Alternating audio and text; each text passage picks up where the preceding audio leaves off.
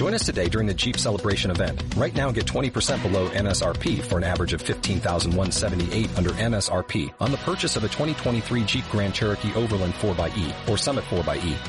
Not compatible with lease offers or with any other consumer incentive offers. 15,178 average based on 20% below average MSRP from all 2023 Grand Cherokee Overland 4xE and Summit 4xE models in dealer stock. Residency restrictions apply. Take retail delivery from dealer stock by 4-1. Jeep is a registered trademark.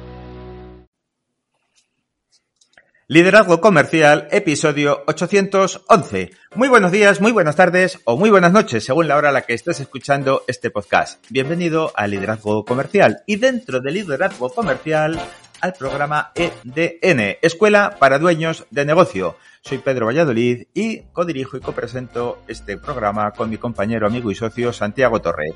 Santiago, muy buenas tardes. Muy buenas, Pedro. Aquí estamos un lunes más con la Escuela para Dueños de Negocio. Bueno, ayudando a reflexionar, hablando en voz alta, teniendo este pequeño mastermind entre tú y yo y ayudando a que el propietario de una pequeña empresa pues piense, reflexione y vea qué es lo que puede realizar diferente para obtener otros resultados distintos a los que está obteniendo. Eh, bueno, ya, vamos avanzando en el mes de enero, poco a poco va, va entrando. Eh, Hoy vamos a tocar un tema que, sobre el que preguntan mucho habitualmente y es el mundo está cambiando y la gente se da cuenta. Eh, preguntan sobre el control de los vendedores. Pues claro, la gente en la oficina, bueno, también alguno pregunta por los administrativos, porque no tiene muy claro lo que hace su administrativo o sus administrativos. ¿eh? Pero no sé por qué le duele más el control del vendedor, que está fuera de la calle, porque si el administrativo igual no sabe exactamente qué es lo que está haciendo, pero está ahí, está sentado, en su silla. lo ve, lo ve. A saber dónde anda. Que estos golfos, a ver dónde están. Sí, sí. Es un tema. ¿Tú sueles tener preguntas de ese estilo? Sí, eh, además importantes. El otro día, además, curiosamente, la semana pasada me lo decía un cliente, director comercial de una, de una empresa mediana con varios comerciales a, su cargo, eh, y, y, tenía, digo tenía porque ya llevamos unas, unas semanas de, de, mentorización y ha dejado ese perfil de arreador que tenía, ¿no? Porque era realmente era el del arreador, el de venga, venga, venga, calle, calle, y a meter visitas en el CRM. Y todavía insistía el otro día, oye, pero a ver, lo importante es que se hagan muchas visitas, porque cuantas más hagas, más posibilidades tienes de, de, de, de vender. ¿O es mejor hacerlas buenas? Hombre, pues no sé, respóndete tú. Yo creo que lo, bonito es el equilibrio, ¿verdad? Entre, entre cantidad y, calidad hacer muchas, muchas, muchas, muchas visitas por hacerlas, al final, ¿qué conseguimos? Que nuestra gente pues esté haciendo visitas sin pensar, sin trabajar, sin reflexionar y lo que necesites rellenar el CRM para no escucharte. Pero quizá no sirvan para nada. Bueno, tú lo dices, que en tu libro vende que el 70% de la venta, lo más importante, sucede antes de ponerse delante del cliente, ¿no? Así es. Y si yo les obligo a hacer muchas, muchas, muchas, muchas, muchas visitas, pues igual la preparación no es todo lo correcta, adecuada y precisa que debiera ser esa visita. No es sencillo. Y es cierto que hay mercados que siguen siendo muy tradicionales. Por ejemplo, el mercado Oreca medio, el promedio sigue siendo muy tradicional, con lo cual indudablemente ahí si hago más visitas, hago más ventas, porque casi casi se mueve mucho por estadística. Ahora, si ya entro en el mercado Oreca de gama alta, en donde la profesionalización de quien compra eh, ya no es la de el empresario Oreca medio, ya cambia, ya no valen muchas visitas. Y claro, y si esto lo vamos desplazando a otro tipo de mercado, nos sucede tres cuartas partes de lo mismo. Y yo conozco empresarios que con esa concepción de visitas, visitas, visitas, visitas, visitas, visitas, se acaban quemando su mercado, acaban quemando sus vendedores y acaban quemando su mercado, porque en la industria, por ejemplo, un jefe de compras que cada día tiene los tiempos más agilatados, tiene los tiempos más comprimidos. Si, el dueño de un negocio se empeña que sus vendedores visiten todos los meses o cada 15 días, ese jefe de compras, jefe de compras le deja de visitar. ¿Por qué? Porque no me aporta ningún valor. Ven solo cuando me aportes valor. Con lo cual te ha cerrado la puerta y el vendedor tiene otro problema. Como dices tú, no puedo justificar la visita, no me recibe y no me compra. Es que, ¿y por qué? Porque nos hemos empeñado en que hay que visitar todos los meses. Y al, y al, final, ¿sabes qué es lo que hace? Que se la inventa. Además, como no puede justificarla, se la acaba inventando. Y entonces eh, tenemos, además, el problema de la confianza, pero de la confianza que hemos generado nosotros, ¿no? De la falta, de la falta de confianza.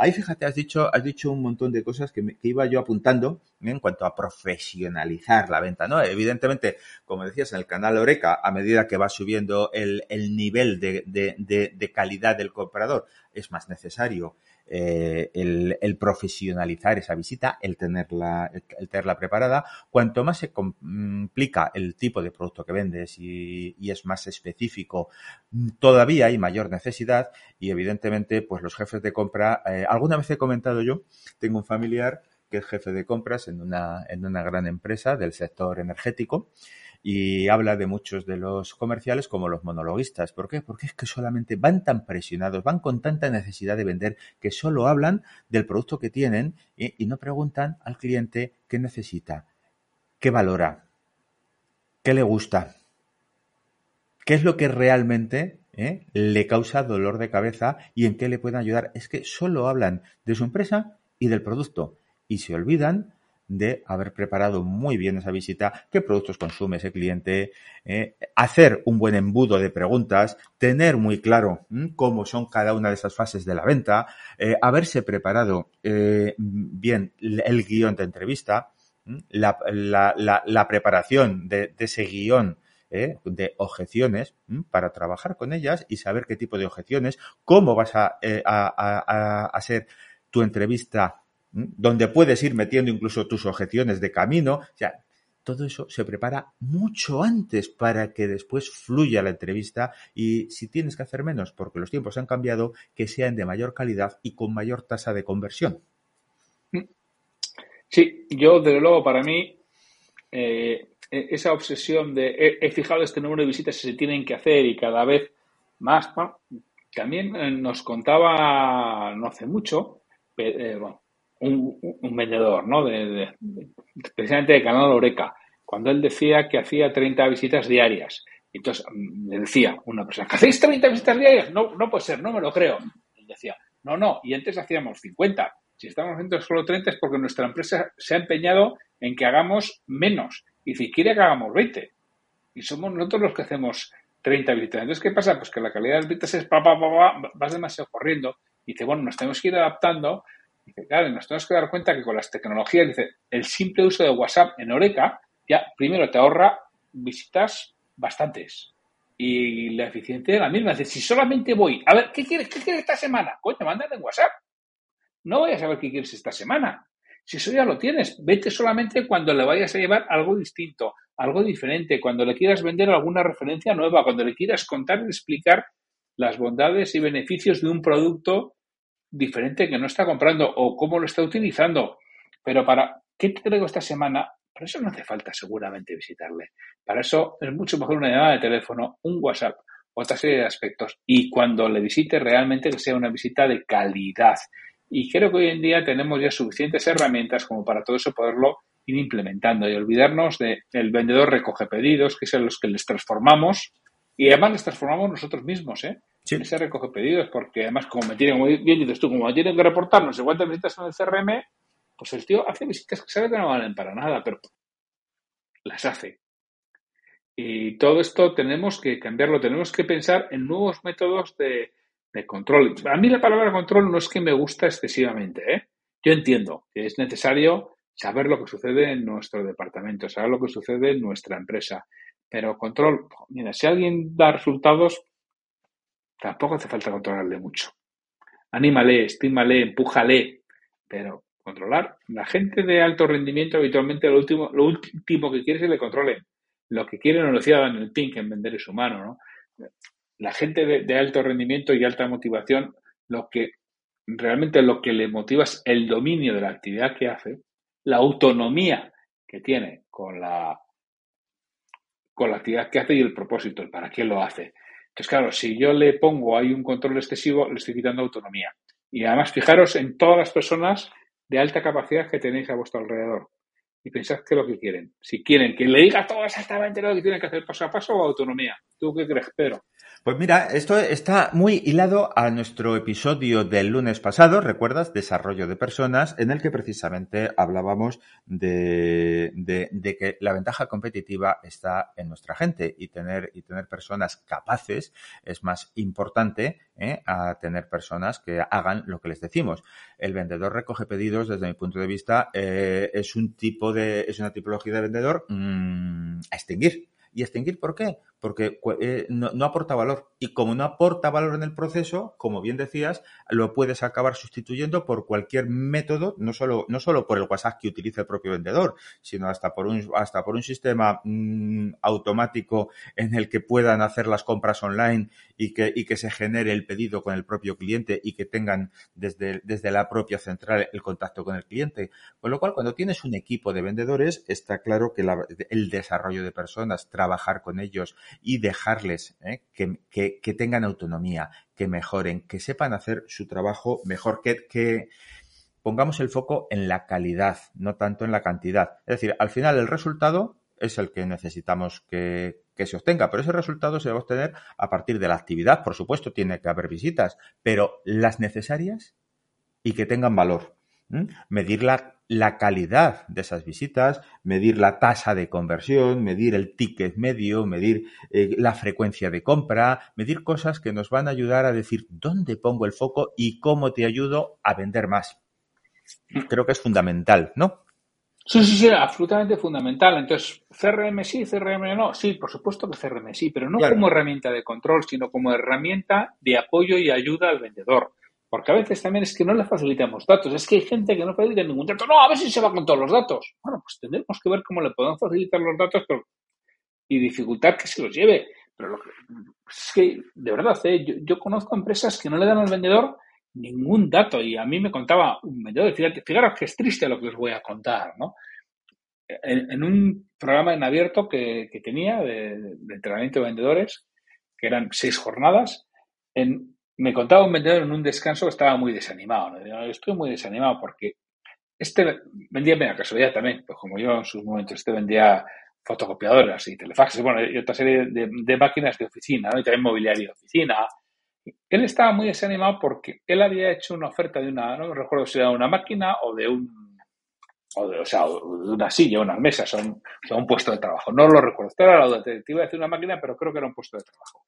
Que había hecho una oferta del puesto de trabajo. Entonces, él, al de una o dos semanas, fue a hacer el seguimiento. Oye, ¿cómo está esto? ¿Cómo, está? Mira, lo tienes. Me ha quedado estupendamente. Claro, el cliente dice, yo estoy en la duda si el cliente se ha dado cuenta. Yo venía preguntando qué hay de lo mío. ¿Me lo vas a comprar? El cliente había pasado el pedido por fax a la oficina. Había ido, lo habían instalado de mí y nadie me había hecho nada. Dice, ni me lo comunicaban. Y, podría haber sido, bueno, si el cliente se, ha dado, si se ha dado cuenta, pues lo ha hecho muy bien, lo ha disimulado. Y, pero si no, y si hubiera dado cuenta, hago lo más absoluto de los ridículos y mi empresa también. Dice, pero es que mi empresa no me comunica los, los pedidos que hacen los clientes directamente. Dice, y esto que te he contado, pues muchas veces voy donde alguien a ver si quiere más papel, porque también vendían papel y demás. Si quiere más papel, dice, pues si me habéis traído antes de ayer, aquí dos camiones.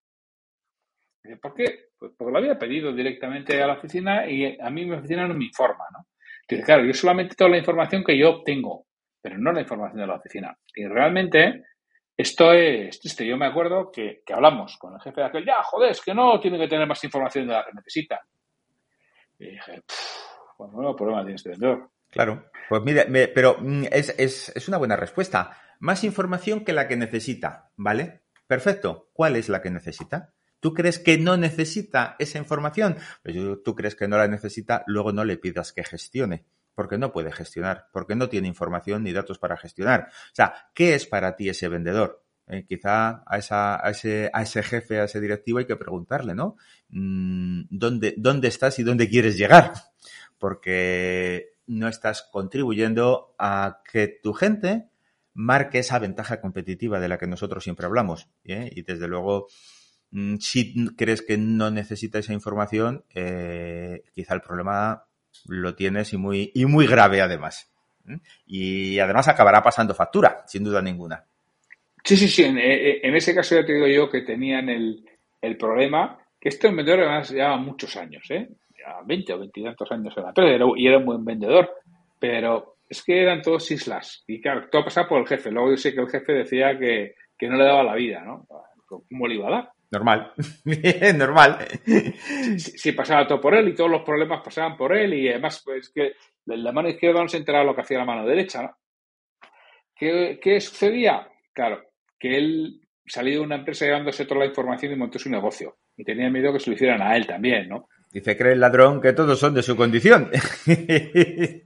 Pues seguramente es así, ¿no? Y bueno, pero de, todas formas es que hay formas de facilitar la información a tu gente y sin que se la puedan llevar de forma eh, fácil. Y yo entiendo que no le des la información de, del compañero de al lado, pero la suya, ¿cómo la vas a dar la de sus clientes? ¿Cómo quieres que venda? ¿Cómo quieres, como dices tú, que incremente su ratio de conversión, que incremente su venta media, que incremente su número de pedidos si le comunican los pedidos que hay?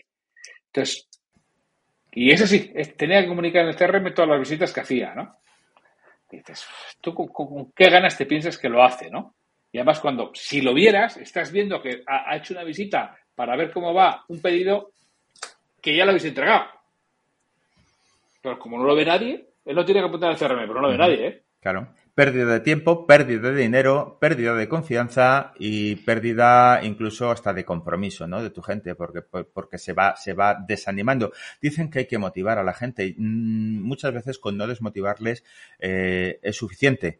Y evidentemente esto mm, contribuye más a desmotivar que, a motivar. Y además has dicho una cosa, Santiago, que me llama mucho la atención. Yo que llevo, mm, pues eso, pues como sabes, toda la vida vendiendo y dirigiendo equipos, mm, ese miedo a que se lleven la información y a que se lleven los datos. Pues mire usted, yo nunca he tenido miedo, porque siempre he tenido muy claro, a ver, que si se va un vendedor y se puede ir un cliente o dos clientes con él porque son muy amigos, porque tiene una relación muy personal y muy directa, pero yo te garantizo que no se va a llevar mi cartera de clientes porque la tendré bien fidelizada. Y, no dependerá de una persona, porque dependerá de un sistema y dependerá de una organización.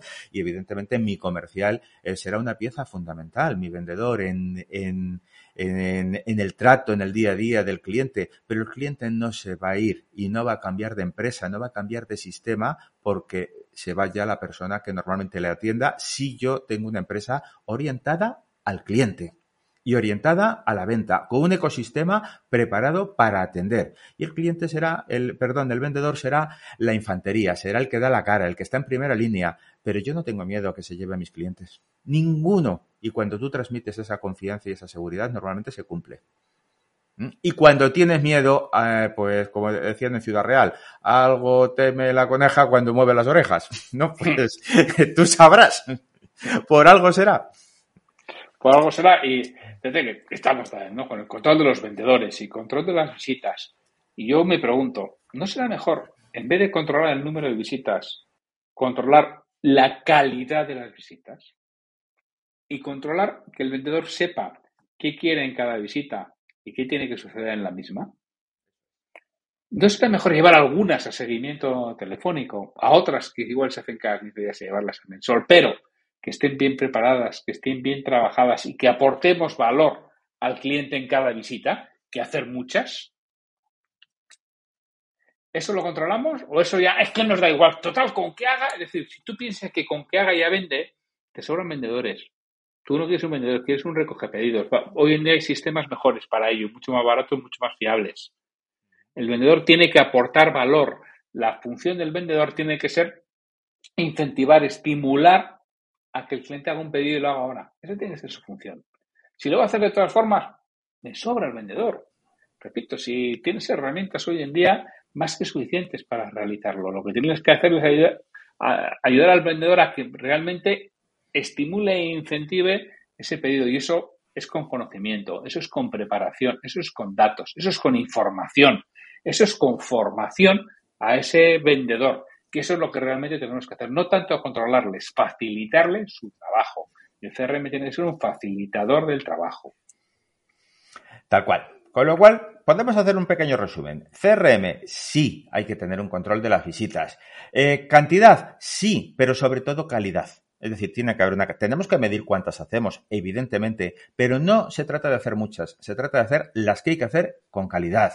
Saber qué queremos que suceda en cada reunión comercial que tiene que suceder, hacer un seguimiento telefónico permanente con, los clientes y con tu equipo comercial.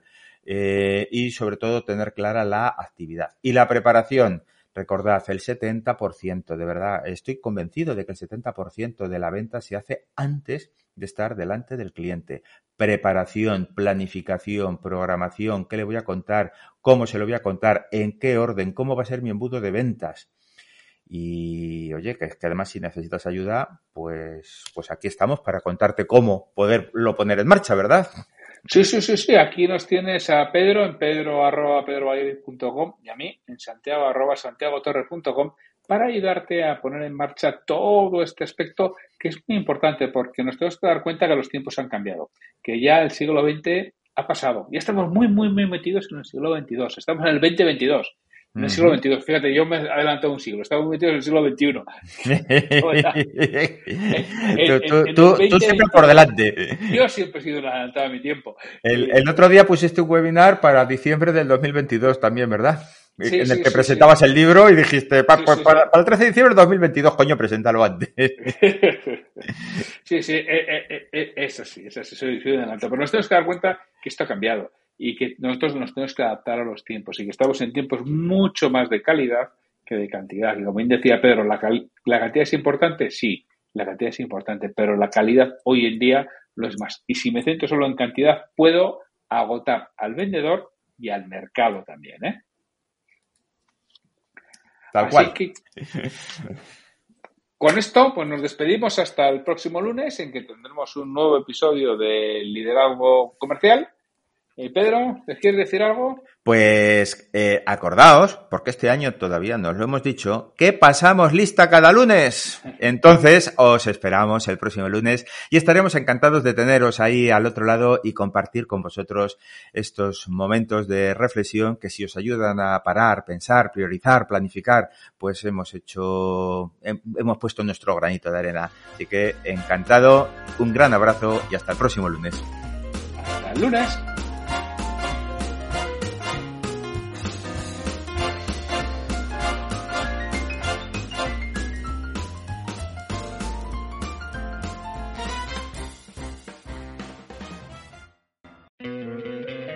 ¿No te encantaría tener 100 dólares extra en tu bolsillo?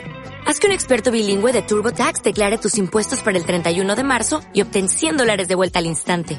Porque no importa cuáles hayan sido tus logros del año pasado, TurboTax hace que cuenten. Obtén 100 dólares de vuelta y tus impuestos con 100% de precisión. Solo con Intuit TurboTax. Debes declarar para el 31 de marzo. Crédito solo aplicable al costo de la presentación federal con TurboTax Full Service. Oferta sujeta a cambios o cancelación en cualquier momento.